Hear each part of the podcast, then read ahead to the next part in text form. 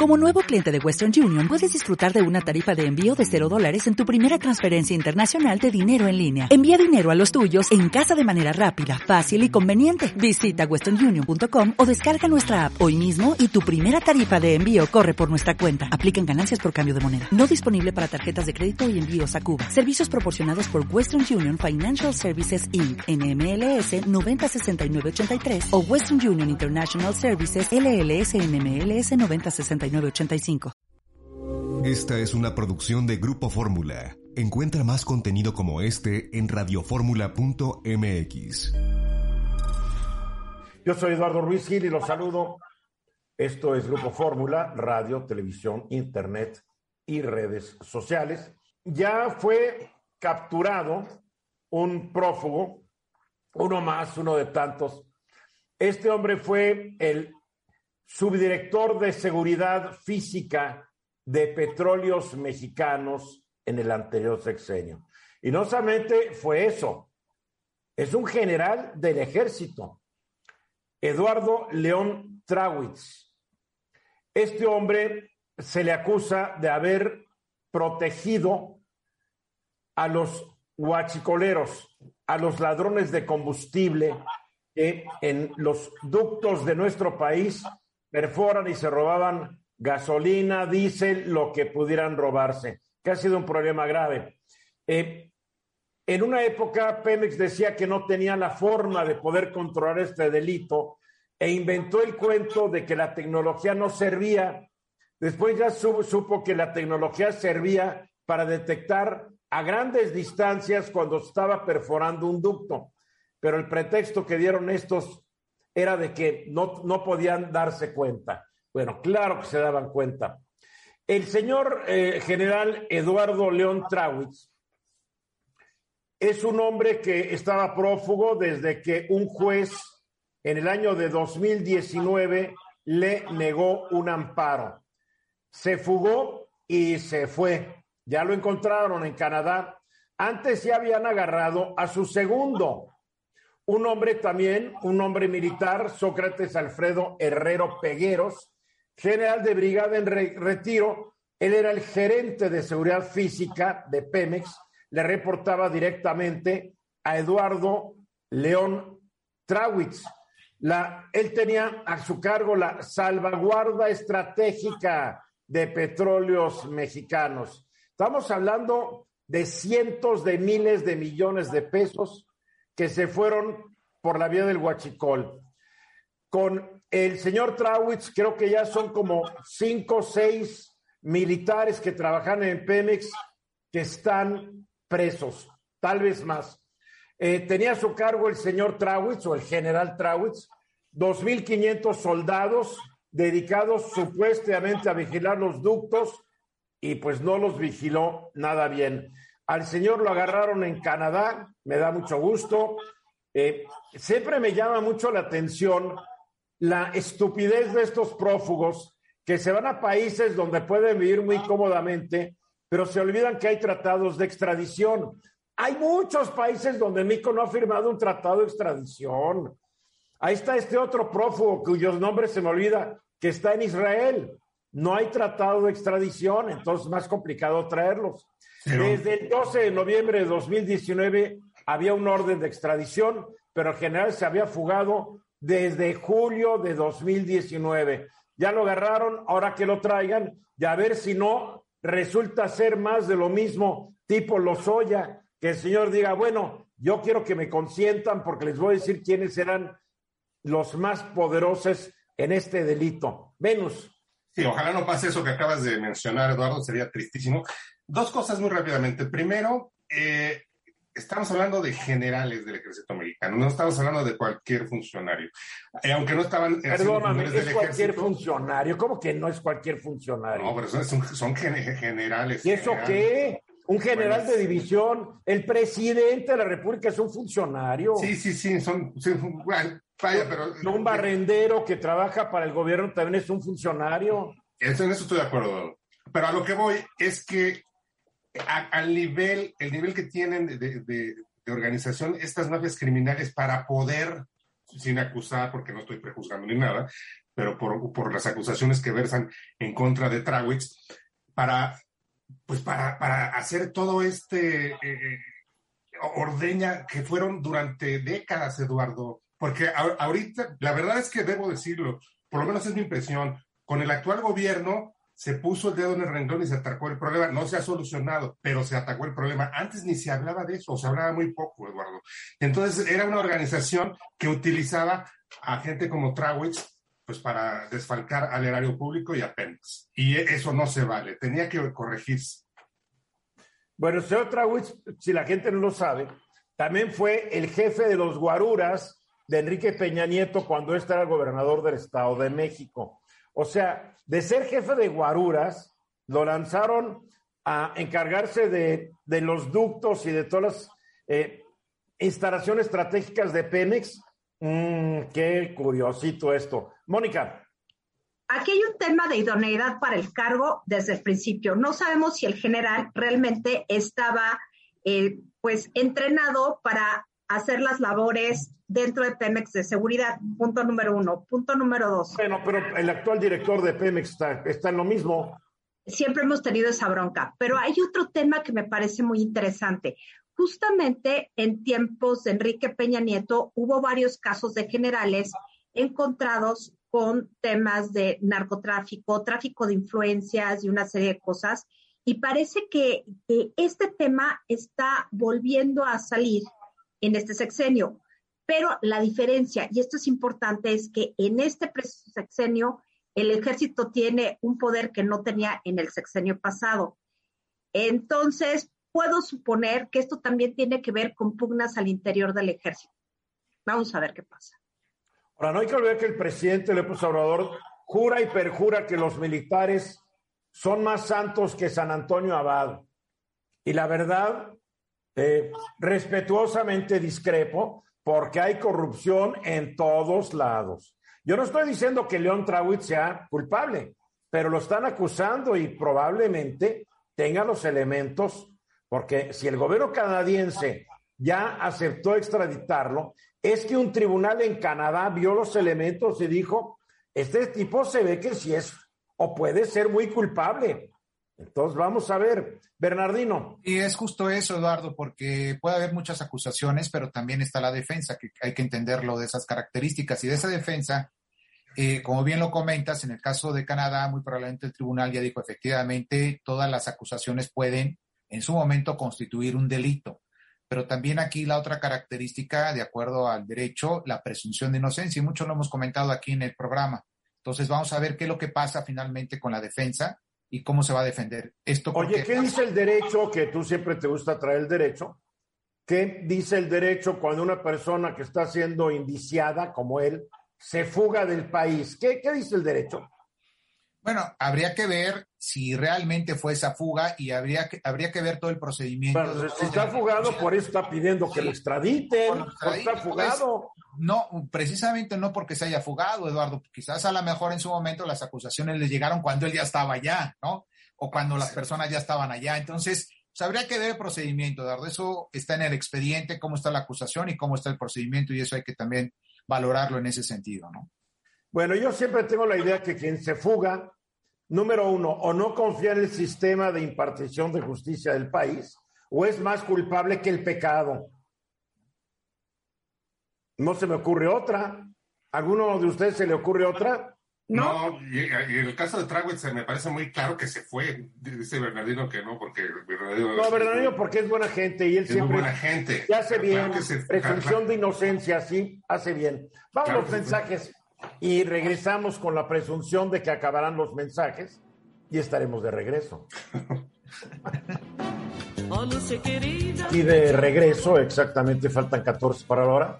Se publicó hace unos días de que en el Instituto Nacional eh, Electoral hay un restaurante, bueno, hay un comedor con seis chefs que están para diseñar sus menús muy nutritivos a los consejeros electorales, porque además de los chefs, hay asesores en nutrición trabajando en ese restaurante.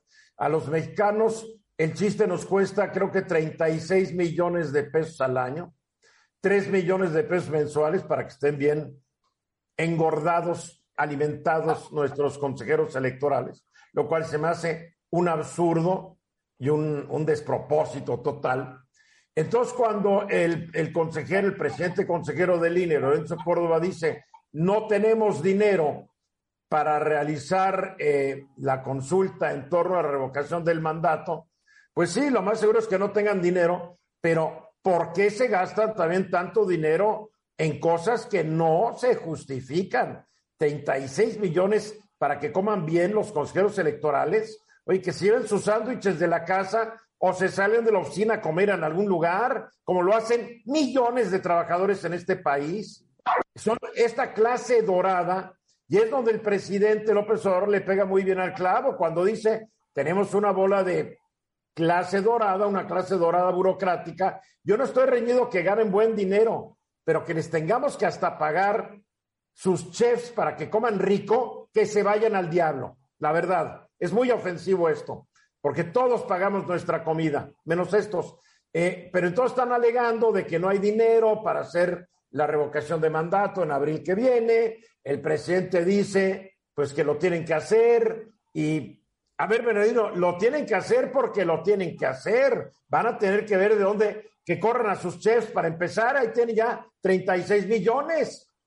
Sí, Eduardo, fíjate que se ha convertido este tema en una cuestión pues más polémica, ¿no? Y entre tribunales también se están viendo las características, porque hoy justamente los, los consejeros del INE están en reunión y están viendo varios temas y dicen que hay un acuerdo ahí en donde se pretende que se aplace de alguna manera todo el procedimiento posterior a la revocación del mandato. Es decir, ahorita se están juntando las firmas, hasta el 25 de diciembre están recabando las firmas. Pero eh, dicen que ya entregaron como cuatro millones de firmas. Pues mira, yo estoy viendo los datos oficiales que tienen ahí en la página del Instituto Nacional Electoral y están hablando de alrededor de 989, eh, 900, 900 o casi un millón de firmas en concreto para cerrar que se han eh, juntado, que han, se han reunido. ¿no? Eh, es un 35% de los 2 millones 700, eh, 758 mil firmas que se requieren, o 3 millones. Eh, eh, esa característica, Eduardo, bueno, pues ahí está ahorita. El 25 de diciembre se cierra el periodo para juntar. Ver, pero tienen que hacer, si se tienen las firmas, tienen que hacerlo. Ahora, Eduardo, justo es eso lo que quiero decir. Hubo una reforma constitucional en el 2019 guste o no guste, se tiene que hacer la revocación del mandato. Cuando se junten todas estas firmas, se tiene que dar a conocer una convocatoria para que el próximo año se celebre en tiempo y en forma, como dice la ley, la revocación del mandato, guste o no guste. Ahora, el problema está cuando se solicita el presupuesto por parte del Instituto Nacional Electoral a la Cámara de Diputados se pedían alrededor de 4 o 5 mil millones de pesos para hacer dos cosas. Una, la revocación del mandato y la consulta popular, que en su caso es otro tema completamente distinto. Pero en cuanto a revocación del mandato, lo que se requería era 3.800 millones de pesos para hacer la revocación del mandato. Hace unos días, el presidente del Instituto Nacional Electoral, Lorenzo Córdoba, mencionaba que haciendo algunos recortes y ajustes presupuestales que no le dieron, que no le dio la Cámara de Diputados, juntaron alrededor de 1.500 millones de pesos.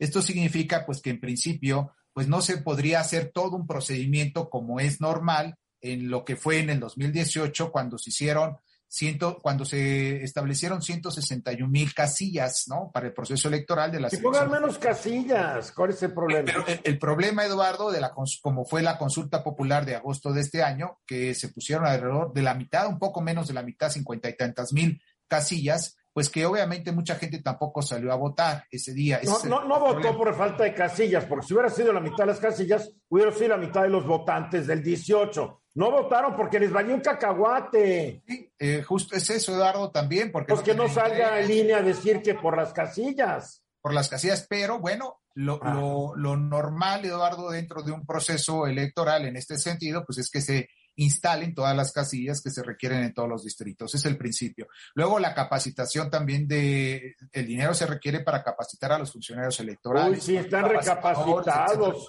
A mí me han tocado unos funcionarios bien recapacitados, sí. Sí, eh, pero por la ley, por ley se tiene que A ver, sí, bueno, pero todo está muy bien. Pero estamos de acuerdo de que el Instituto Electoral de México tal vez es uno de los organismos electorales más caros de la galaxia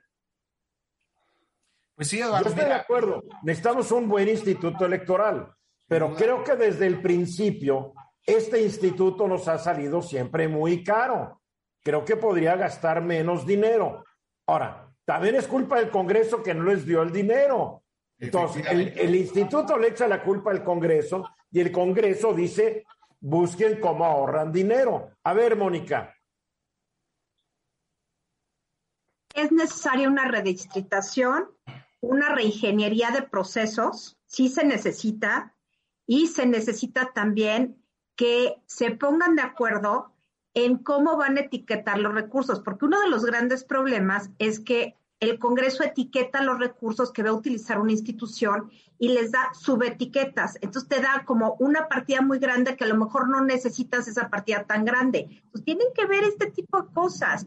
Creo que sí es muy caro, el INE, el funcionamiento del INE es caro y creo que se puede disminuir. No es que se disminuya mucho, pero sí se puede eficientar todo el tema de la planeación y la presupuestación del INE. Eso es un hecho. La verdad. Venus. Sí, pero no les va a quedar otra. Lo van a tener que hacer con o sin dinero.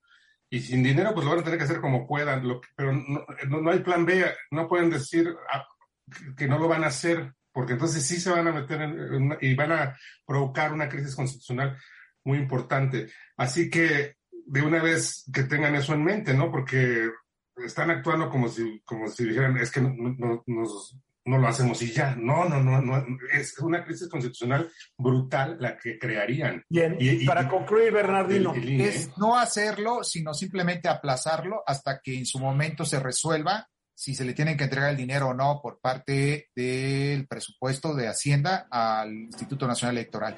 Y eso pues lo van a decidir a través de la Suprema Corte de Justicia si es que se hacen las firmas y se hace una convocatoria. Hasta ahí es cuando Bien, pues este es un capítulo más del drama. Vamos a ver en qué queda. Pero que se tiene que reevaluar y rediseñar el INE, indudablemente. Mensajes. Estás escuchando Eduardo Ruiz Gili.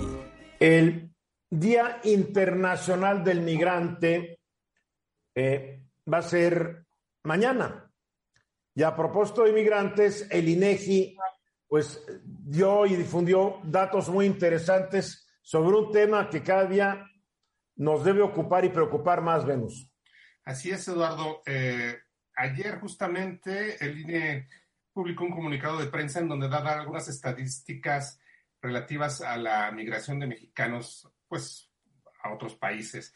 Y encontramos algunas cifras que quiero comentar contigo y con el auditorio. Creo que son muy interesantes primer lugar, déjame explicar que el periodo que está midiendo e-, este estudio o esta estadística va de 2015 a de marzo de 2015 a marzo de 2020. Y en este periodo eh, dice que 802.807 mexicanos, en números redondos vamos a hablar de 800.000 mexicanos, sobre 800.000 mexicanos, dejaron el país y se fueron a algún otro. Principalmente tres países son los que a donde van los mexicanos que emigran. El primero, desde luego, es Estados Unidos, con un porcentaje muy grande, casi todo el mundo se va para allá, estamos hablando del 77% de los que emigran se van a Estados Unidos. El otro es Canadá, 4%, y el tercer destino es España con el 2%. Ya después vienen muchos otros destinos, pero se centra en esos tres destinos. Pero hay algo que me parece muy interesante, Eduardo, porque en este estudio, en estas estadísticas, se muestran datos comparativos con periodos anteriores. Se está midiendo desde 1995 hasta la fecha. Y en el periodo de 1995 al año 2000, fíjate que estamos hablando de más de la mitad de migrantes, o sea, salió mucho más gente, teniendo nosotros en el año 2000 una población que no llegaba a los 100 millones de habitantes. Y se fueron 1.600.000 mexicanos. O sea, estás hablando de más del 1.6 de la población salió en esos años de México. Y después, el otro periodo que se mide va de 2005 a 2010. Ahí vemos que la tendencia es hacia abajo, porque en ese periodo, con una población de 110 millones de habitantes, se fueron 1.112.000 personas de México. Así que cuando llegamos a este último periodo, que repito, va de, 2015 a 2020, sí vemos que hay una notoria disminución.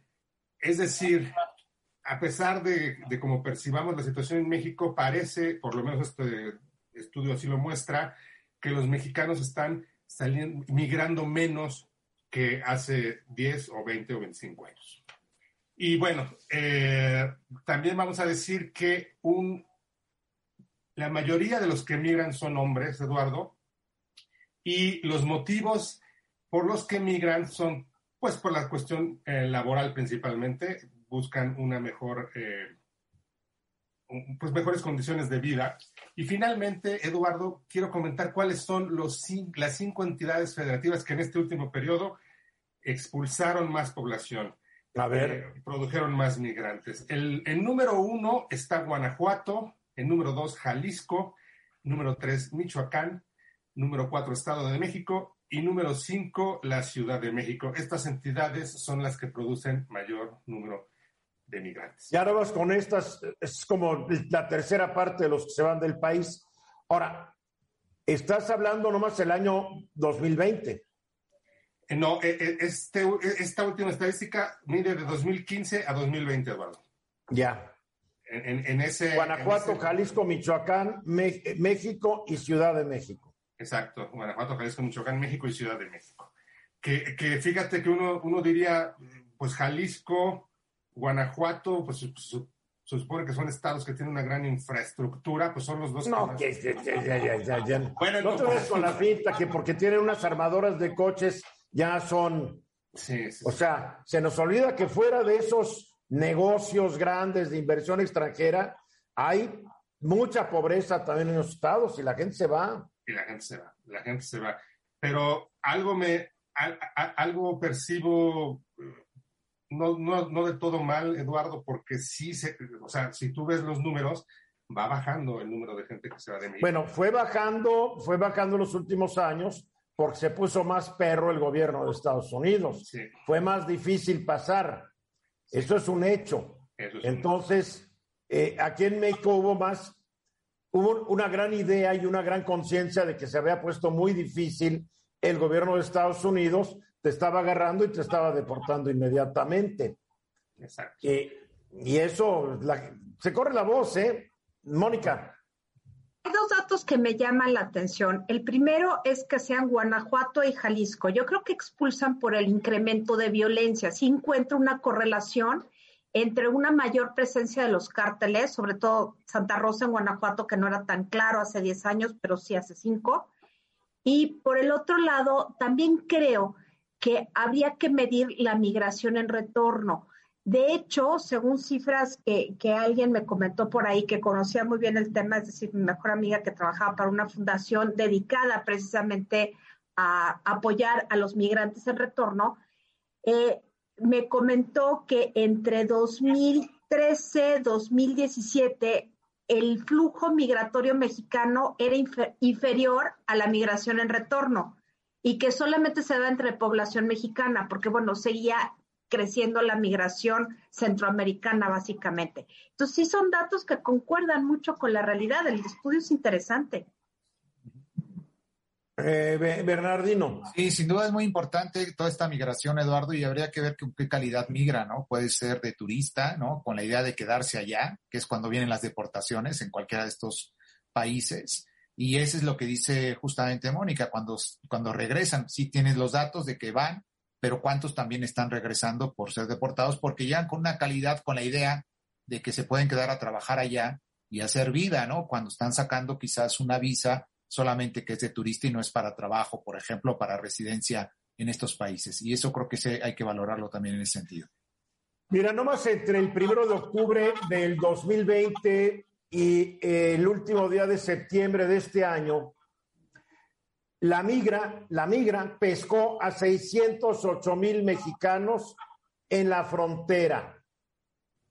608 mil, ¿eh? A la mayoría los puso de patitas el, del lado mexicano de la frontera. Los agarraron. E, estos mexicanos representaron el 37% de las personas que la migra estadounidense atrapó en su frontera. Porque el otro, el otro 64%, 63% fueron centroamericanos en su gran mayoría. hondureños, guatemaltecos, salvadoreños, brasileños, nicaragüenses, también venezolanos, haitianos y cubanos. Claro, también se les colaron, eh, también agarraron a rumanos, agarraron a gente que venía de Turquía, etcétera, etcétera. Pero ya la, la, la, la migración mexicana palidece junto a la migración centroamericana y de otros países que llegan a México y atraviesan el país, lo cual otra vez nos lleva de que la corrupción y la inutilidad de nuestras fuerzas de seguridad y del Instituto Nacional de Migración es total y absoluta, porque hay que hacernos la pregunta, ¿cómo llegaron más de un millón de extranjeros que entraron ilegalmente a México?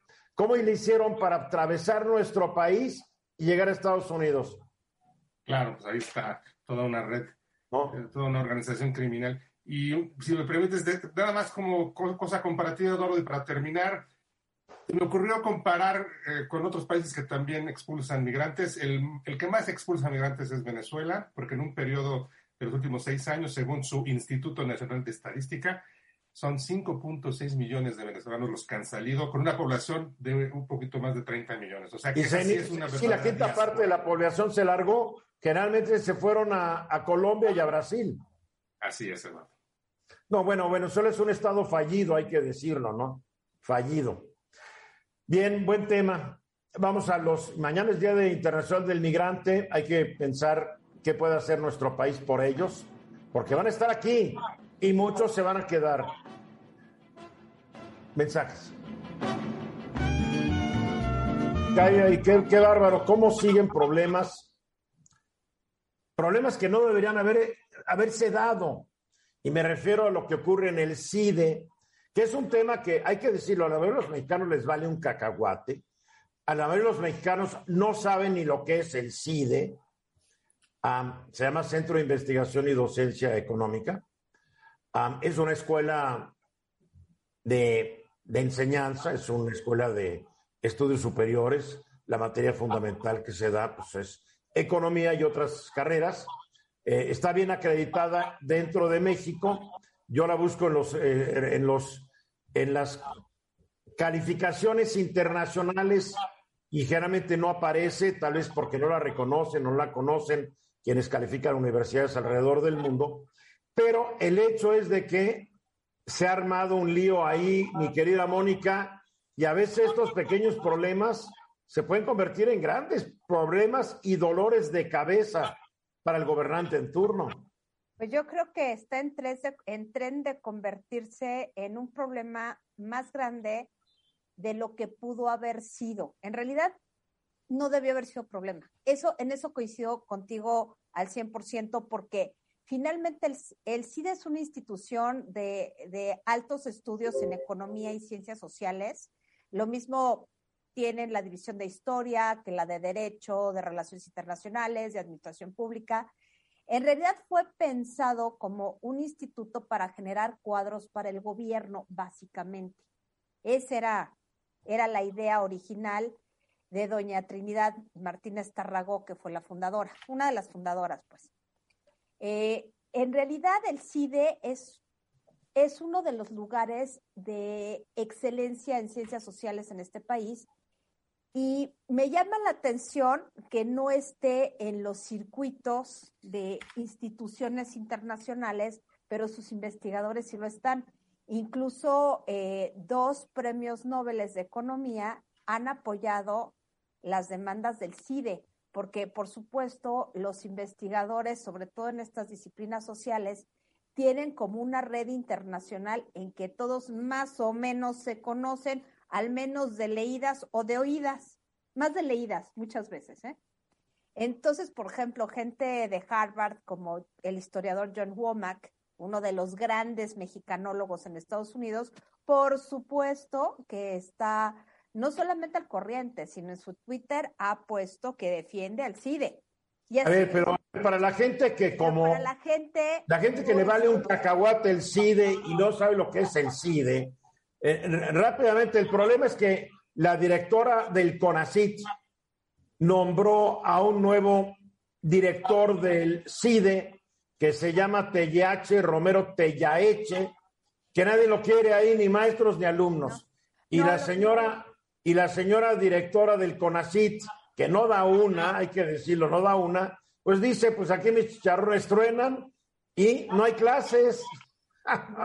No hay clases, pero sí hay exámenes, es lo curioso, ¿eh? O sea, es, es muy curioso ese punto porque eh, han tratado de negociar el grupo de, es que están juntos investigadores, académicos, administrativos y alumnos en contra de este nuevo director, Romero Yaeche, que tampoco da una. Llevo, llevó como un año como interino y nunca logró entender a la comunidad. Este señor venía del Colegio de México y lo nombraron de dedazo por gustos, no sé, se dice que no necesariamente presidenciales, pero sí alterpresidenciales, porque finalmente... Obviamente el presidente está detrás de él, claro que sí. El presidente y su esposa, es lo que se dice. En los de quien sea, pero que viene de Palacio Nacional, viene de Palacio Nacional. Viene de Palacio Nacional y ha hecho un trabajo no malo, pésimo, ha corrido gente que no tenía que correr, impidió la evaluación, que eso es lo que generó el movimiento actual, porque si no evalúas a los maestros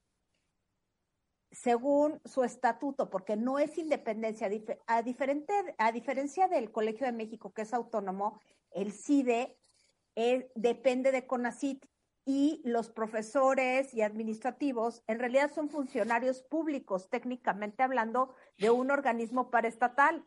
Y si no los evalúas según los propios estatutos internos, pues no los, no los puedes mantener en el cargo. Ese es un problema. Y lo, y lo que hizo este señor Romero Tellaeche fue impedir la evaluación y de ahí se ha venido desatando todo el asunto.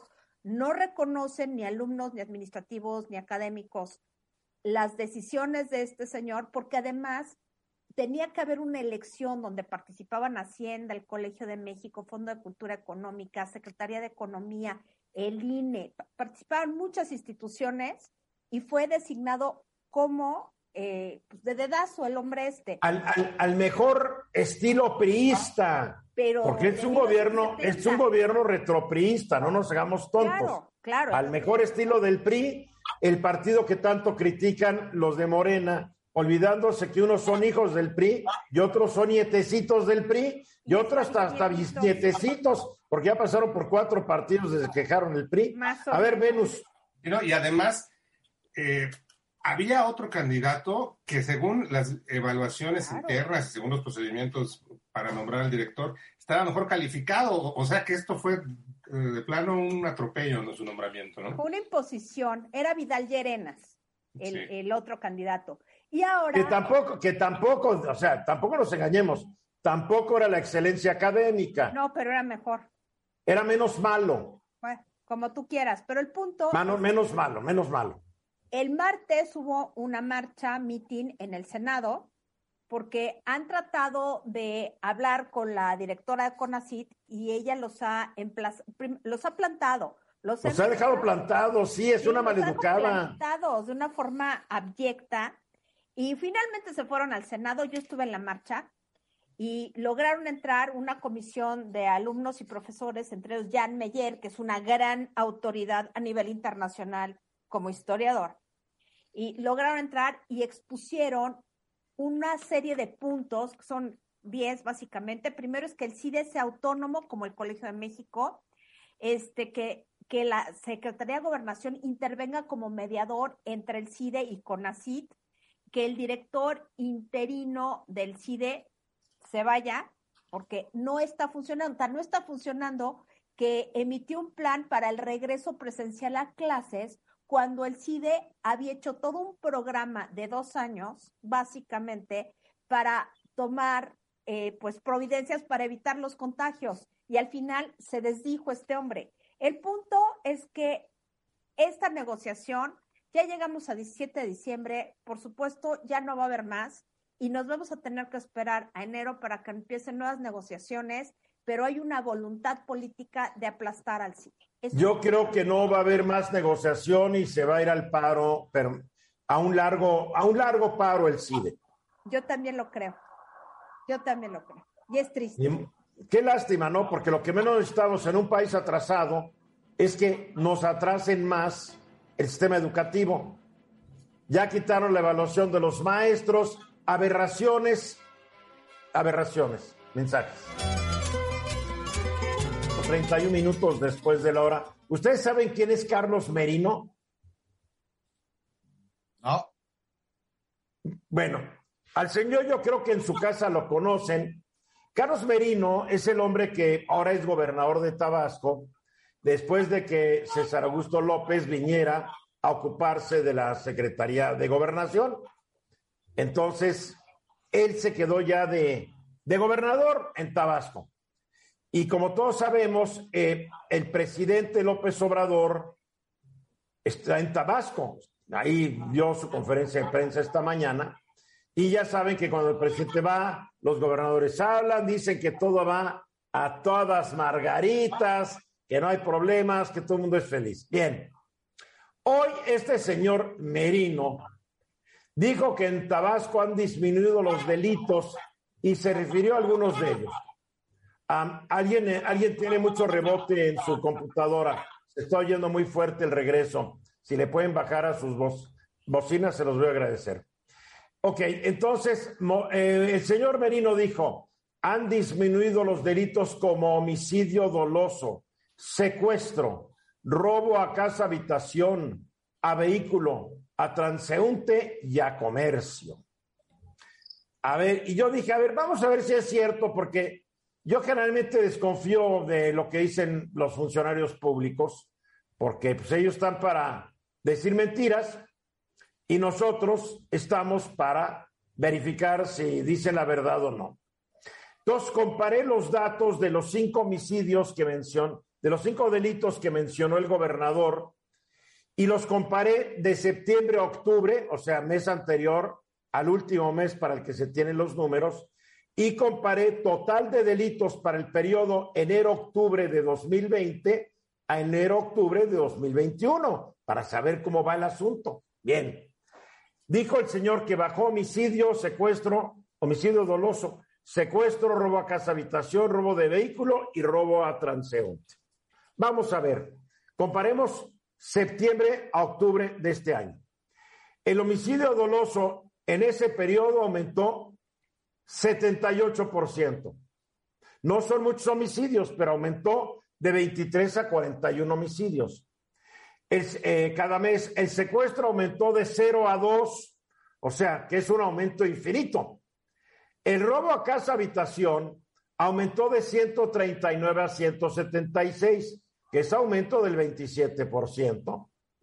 El robo de vehículo efectivamente disminuyó de septiembre a octubre 26%. El robo a transeúnte aumentó 643%. Mes a otro mes. Ahora, ¿cómo es la realidad entre los primeros 10 meses del año pasado y los primeros 10 meses de este año? Bueno, el homicidio doloso aumentó 6%, el secuestro 73%, el robo de vehículo 12%, el robo a casa habitación disminuyó 16% y el robo transeúnte disminuyó 82%. Pero lo que dijo el señor Merino es que había bajado en estos cinco delitos. Si yo comparo de septiembre a octubre, solamente bajó en un delito, que es robo de vehículo, si comparo de octubre, de 10 meses del año pasado a 10 meses de este año, pues bajó en dos delitos y subió en tres. Pero qué necesidad de estar dando otro, ahora sí, otros datos, porque los datos que yo estoy proporcionando son los que da el Secretariado de Seguridad Pública del gobierno federal, no los que seguramente Merino se sacó de la manga o él tiene otros datos, seguramente él tiene otros datos. Mónica. Aquí es claro que ni siquiera pueden ponerse de acuerdo en que tienen que seguir las reglas del, de, de una misma fuente para informar todos los aspectos del gobierno. No es posible que haya esa disparidad entre lo que está informando Merino y lo que dice la Secretaría de Seguridad Pública. Alguien miente y sospecho que es Merino a menos de que Merino tenga cifras más actualizadas. Puede ser. Recuerden que el día 20, cada día 20, eh, en, la mañana del presidente se dan a conocer los resultados ah, del mes anterior. O sea, el próximo día 20 conocerán los resultados hasta noviembre. Yo estoy esperando estos resultados para cotejarlos nuevamente y ver si Merino mintió, se equivocó o quiso desinformar. Punto. Vamos a ver los datos. Venus. Es que esta actitud, de verdad, es que es un fastidio de, los políticos, de los gobernadores, no nada más de Merino, de, muchos. Todos. Siempre ellos cuando gobiernan, yo, yo, yo gobernador, yo soy el mejor gobernador, todo está controlado, los delitos han bajado, yo, todo va muy bien bajo mi gobierno. y, eso de, verdad es que fastidia porque e, es, como querer taparse los ojos y no ver la realidad y, creer que porque dicen estos números o interpretan estos números y, ya una especie de decreto metafísico tipo esotérico, yo decreto que ya no hay delitos y ya no hay delitos. La, la, la, realidad les explota en la cara, no a ellos, porque ellos siempre tienen sus guaruras, siempre tienen su personal que, los asiste, están en sus casas de gobierno muy contentos. la clase política mexicana es una clase dorada. Exacto. Pero la aunque el presidente sea muy austero, vive en Palacio Nacional. Y aunque sea un departamentito austero, cuando quiere hacer una recepción, pues no es en el departamentito, ¿verdad? Es en un salón. Ahora, yo estoy, yo estoy de acuerdo que esté ahí en vez de que estuvieran los presidentes Los Pinos. Yo siempre dije, el presidente de la República tiene que regresar a Palacio Nacional, pero sí son una clase que, digo, no viven como los gobernados a quienes están salvando, ¿eh? Exacto. Y, a los gobernados, a eso sí les estalla la realidad en la cara, porque son los que sufren los asaltos, los secuestros, la violencia, la delincuencia. No se vale. Bernardino. Sí, Eduardo, esto de las cifras siempre se dan más, se dan menos, alguien tiene la verdad sobre esos datos y siempre varía. El problema, Eduardo, es que ojalá no hubiera estas cifras, ojalá que realmente todos los planes de gobierno atacaran eficientemente lo que es la inseguridad. Creo que ese sería el punto fundamental, porque cada mes, cada día, cada momento se está hablando de que ya bajó la incidencia delictiva en tal delito, y desafortunadamente nunca se dice qué es lo que se está haciendo y cómo se está combatiendo esta delincuencia. Ese es el, problema de fondo. Y me parece bien que se den cifras, Eduardo, pero al final del día, muchas veces muchos delitos no se denuncian. No se denuncian, entonces pero esos delitos tampoco se pero no nos queda más que dar los denunciados. Sí, lo los que estoy manejando son los que se registran. Sabemos que a veces se reporta uno de cada ocho, uno de cada diez, porque la gente sabe que... la impunidad campea y que de los delitos que se cometen en este país, el 1% acaban ante un juez los criminales. Efectivamente, por eso, Eduardo, es importantísimo entender el plan, el plan de gobierno en contra de la delincuencia. Creo que eso es lo Tú ya lo entendiste. Tú entendiste el plan porque yo todavía no lo he entendido, Eduardo. Eh, no lo he entendido. O sea, eh, eso es lo que necesitamos entender todos nosotros como ciudadanos, ¿no? En, en, esa parte, creo yo. Porque ahora están diciendo que durante esta administración han capturado a decenas de miles de delincuentes relacionados con, el narcotráfico. Perfecto. ¿Dónde están? ¿Cuántos han sido sentenciados a una pena? ¿Cuántos fueron dejados en libertad? Porque no nos hagamos, está muy bien que el presidente de la Suprema Corte de Justicia de la Nación diga que se acabó la corrupción, pues ha de estar hablando por él y por algunos que él conoce, pero sabemos que hay magistrados en los estados y jueces que por una lana, este es inocente o lo capturaron con tortura, etcétera, etcétera. Pero los números que tenemos son los únicos números, Bernardino. Es lo que hay, lo entiendo perfectamente, Eduardo, pero todo ese plan va también en su conjunto con el sistema penitenciario en nuestro país. Siempre se ha hablado de la reinserción social. Hay, sistema penitenciario en nuestro país. Y ese es otro tema que no se ha ido a, trasfondo respecto a los reos, los reos manejan muchas de las cárceles de México. Efectivamente, entonces todo un plan en conjunto para combatir la, lo que es el tema de la inseguridad, ¿no? Me parece a mí. Bueno, pues vamos a esperar que salgan los nuevos numeritos el próximo.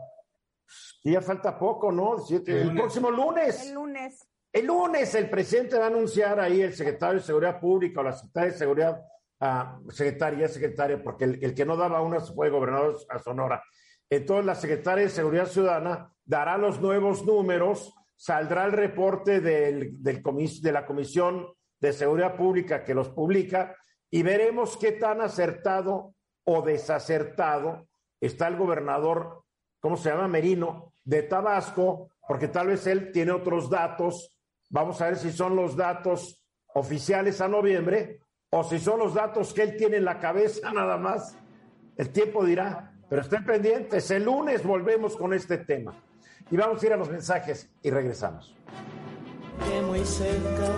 Como todos los viernes, ya con nosotros Claudia Blix para decirnos qué buenas películas podemos ir. También cuando sean malas, vale decir no vayan a ver esta porque es un churro, pero tratamos de que la gente vaya a una buena película o no gaste su dinero, ¿verdad, Clau? Claro, claro, Eduardo. ¿Ya empiezo? Ya, yo diría, pues digo, uh, ¿cómo se ve que es novato en este programa? Uh, qué caray. Ya estamos al aire, Clau. Ok. Bueno, pues les recomiendo dos películas. Una del cine, Spider-Man sin camino a casa, que, bueno, el género es de superhéroes, acción. El director es John Watts y los actores son un montón. Primero voy a empezar por Tom Holland, que es el Spider-Man, Benedict Cumberbatch, Marisa Tomei, William Dafoe y Alfred Molina. Les cuento de qué se trata. Primero, antes que nada, eh, se armó un lío para ir a conseguir los boletos. A ver, a ver, pero tú no mencionaste que también sale el original Spider-Man, que es Tobey Maguire. Sí, sí, sí, también. Tampoco me mencionaste que sale Jamie Foxx, que, que también ha hecho mucho de superhéroe. También, también. ¿Por qué los discriminas? Porque lo quería mencionar al rato, Eduardo. Ah. Les quiero contar eh, de qué se trata. En la anterior película, Spider-Man lejos de casa, el villano misterio devela la identidad. Oye, pero no digas en qué acaba porque no lo he visto. No, no para nada. Yo nunca les voy a decir en qué acaba. Ajá. Ni en qué acaba la anterior, porque no vi la anterior ni la anterior de la Bueno, entonces el chiste es que te voy a decir, es que si no, ¿cómo lo explico? Pues explícalo de, sin decir en qué acabó la anterior. ok, entonces empieza en que a Spider-Man ya le cacharon quién es, cuál es su verdadera identidad y todo el mundo ya sabe y eso es pésimo para Spider-Man. Entonces lo que hace es ir a ver al Doctor Strange, que es el famoso Benedict, y le pide que le ayude a que todo el mundo olvide, olvide quién era, quién era el, el verdadero Spider-Man. O sea, una amnesia colectiva. Ajá, una amnesia colectiva. Entonces el Doctor Strange le dice, sí te puedo ayudar, vamos a hacer un hechizo y empieza con el hechizo y entonces Spider-Man empieza medio a arrepentirse y dice, no, pero entonces me va a olvidar mi novia, no, pero entonces mi tía y no sé qué. Y entonces le echa a perder el hechizo y de repente, gracias a eso, eh, empiezan a llegar villanos de otro, de otro, de otras películas. De repente caen dos Spider-Man ahí. Ajá y este y se vuelve un verdadero relajo, pero muy interesante. La trama está divertida, eh, muy fantasiosa. Hay actores, eh, bueno, súper famosos, como por ejemplo Marisa Tomei, que ganó un Oscar, William Dafoe, que fue el Jesucristo de la última tentación de Cristo. Bueno, y también él salió en una película de Spider-Man anterior. Era el que volaba, el que volaba en su patineta, ¿no? Que iba. Sí, pero aquí se juntaron todos. Todos. ¿Cómo se llamaba el de la patineta? El duende. El duende. Mira, tú sí eres fan de las películas. A mí se me ah, encanta, me gusta muchísimo. ¿Vale la pena verla o no? Sí vale la pena verla pero sobre todo si eres fan, ajá, si eres fan te vas a divertir mucho, si te gusta lo de los superhéroes te va a divertir mucho, si no eres muy fan de los superhéroes y de ese tipo de películas, pues más o menos, pero ha recaudado en Estados Unidos 100 millones de dólares. A ver, pero es, para los que no somos fans, pues es una palomera, ¿no? Ahí la veo, me como mis palomitas. Palomera. Y para Bernardino no, para Bernardino se ve que él va a ir corriendo. No, para Bernardino es existencial para Bernardino. Eso sin duda. Y, y, la pregunta que le quiero hacer a Claudia de la primera y de esta última, dicen que esta última está muy, muy, muy, muy buena, Claudia, en comparación de la primera película de Spider-Man.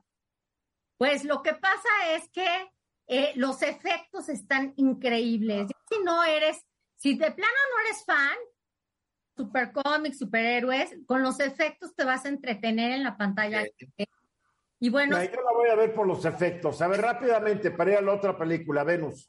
Sí, nada más con ver a William, William Dafoe y, Alfred Molina, que son buenísimos.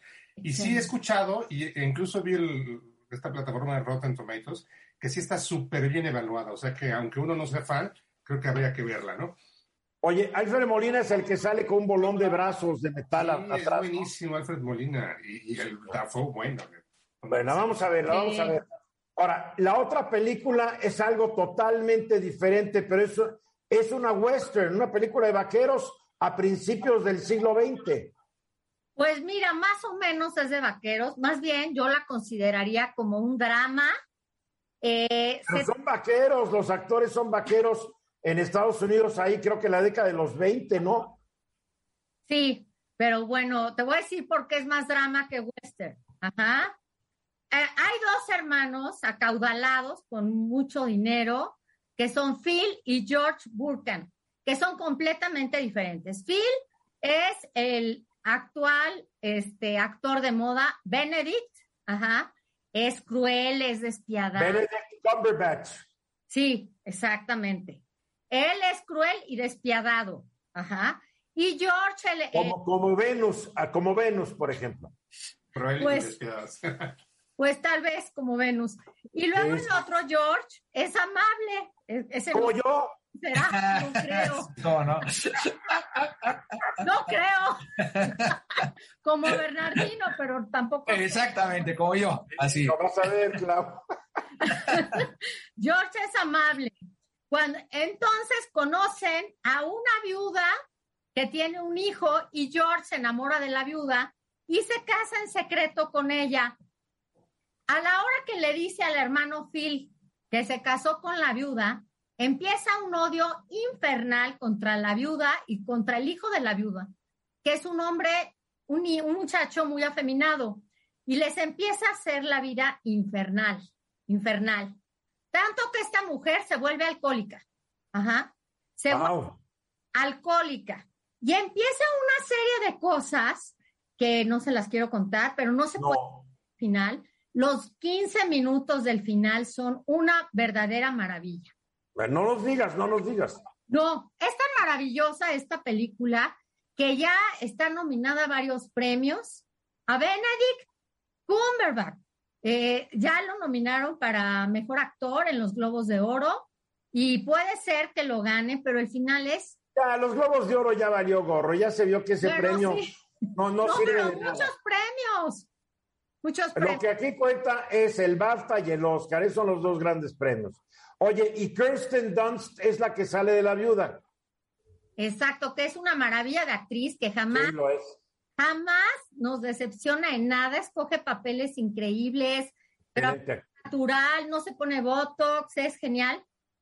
Y este. Pero no tiene por qué ponerse botox, tiene 39 años, está guapérrima. Bueno, ¿y qué?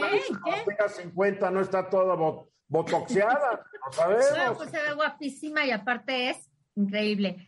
A ver, Mónica, rápidamente, nos quedan 30 segundos. Mónica, tu comentario. La dirección es de Jane Campion, que fue la directora del piano, que es un gran, una gran película, y creo que sacó, porque yo ya vi parte de la película, he de confesar, y sacó a los actores, los exprimió. Realmente la dirección es excelsa. Ya nos tenemos que ir. Recomendable entonces también esa. De 10, véanla al fin. Gracias, Claudia, Venus, Mónica Uribe, Bernardino. Lunes 3.30, los espero. Esta es una producción de Grupo Fórmula. Encuentra más contenido como este en radioformula.mx.